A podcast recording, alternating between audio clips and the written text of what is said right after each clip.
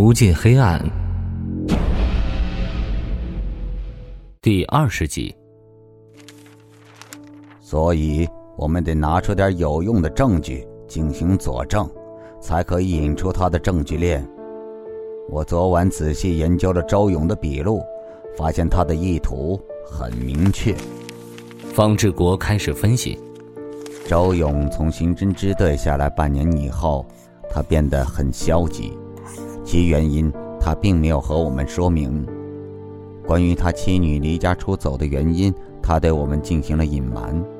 他的妻女离家出走之前，肯定会把工作和学校全部处理完才走，这属于有规划的行动，而并不是作为突然消失让周勇做善后。对于发现那张充满威胁意味的纸条，周勇。表现得很冷静，看来他猜出我们进行搜查的时候一定会找出这张纸条。李安坐下，安静的附和方志国的分析。对。另外就是跳楼女孩徐瑶的死，周勇在昨天审问中吐露出来的内容，就是徐瑶和他似乎因为某些原因同病相怜。如果按照这样来看，女孩跳楼的原因，他一定是知道的。方志国长出了一口气。他隐瞒这三点，说明他一定是有苦衷的。而他的苦衷究竟是什么？就是我们这几天必须要搞明白的地方。周勇离开支队后的半年遭遇，还有他妻女离家出走的原因。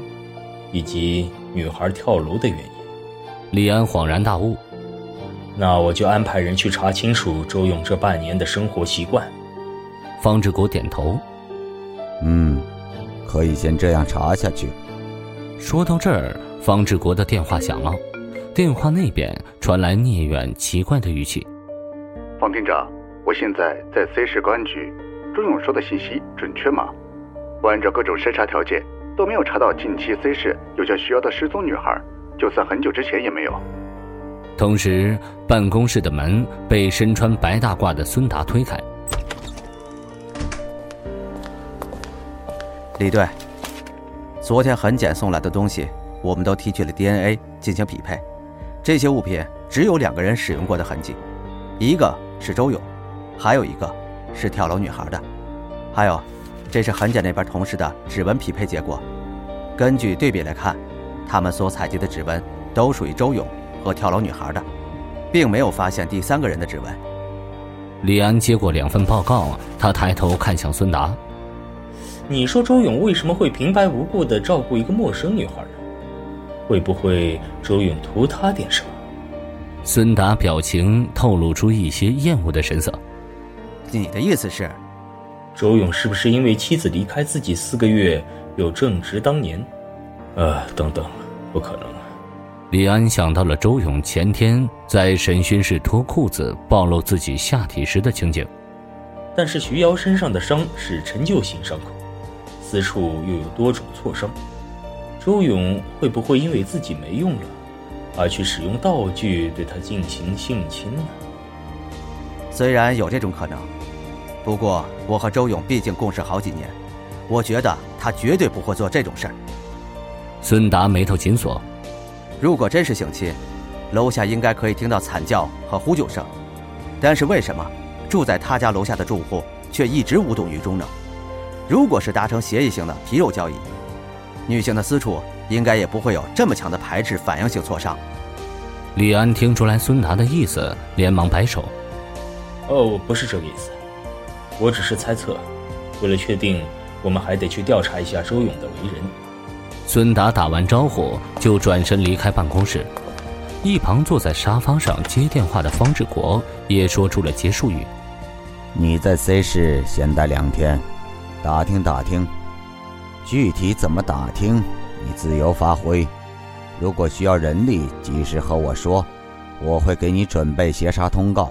有困难，直接说。”聂远的声音从听筒里传出：“行，我这边自己安排。”方志国看向李安：“刚才聂远打电话给我，他说在 C 市公安局并没有查到徐瑶的失踪人口记录。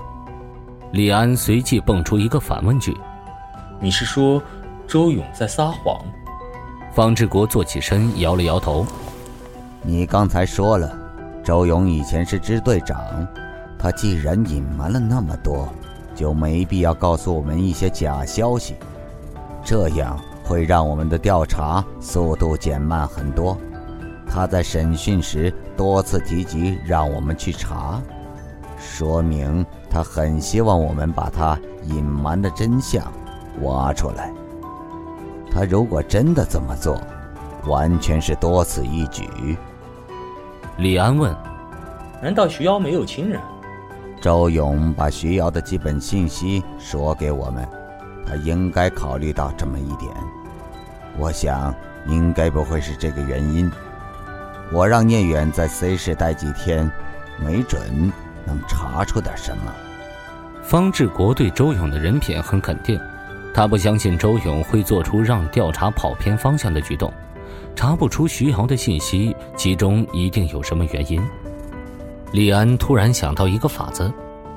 哎要不让聂远去查 C 市所有叫徐瑶的女孩，没准儿会有发现。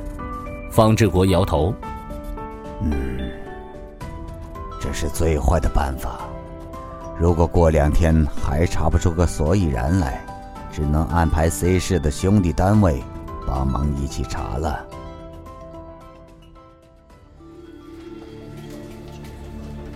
唐浪看着电脑屏幕上的监控画面。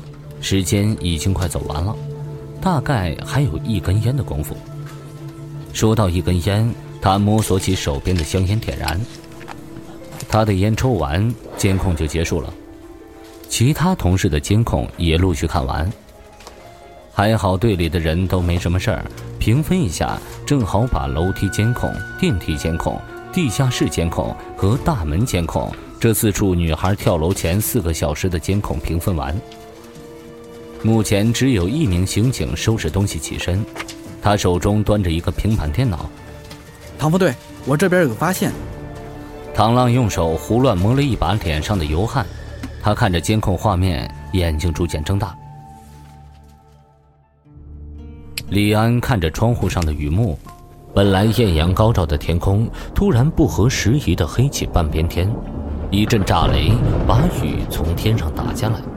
办公室的门突然被敲响，李安说：“进来吧。”有个重大发现，我们在查看监控的时候发现了一个可疑人员。唐浪把平板电脑播放器打开，随后对坐在一旁的方志国打了一声招呼：“李队，你看，这是电梯的监控画面。”监控时间显示为二零一八年八月十四日十点五十三分二十二秒。一个穿着保洁制服的人推着一个垃圾桶从地下室进入电梯间。这个电梯间看起来比较大，应该是大厦专门用来拉货的货梯。唐浪介绍着，这个人在电梯里全程都低着头。监控虽然是高清，但是得不到有价值的线索。这个推垃圾桶的保洁是女孩跳楼前四个小时唯一一个坐电梯到顶楼的人。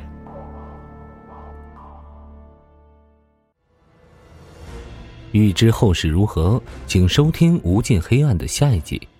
本节目由 FaceLive 声势工作室倾情打造，FaceLive 声势工作室声势最擅长，祝您声名千里扬。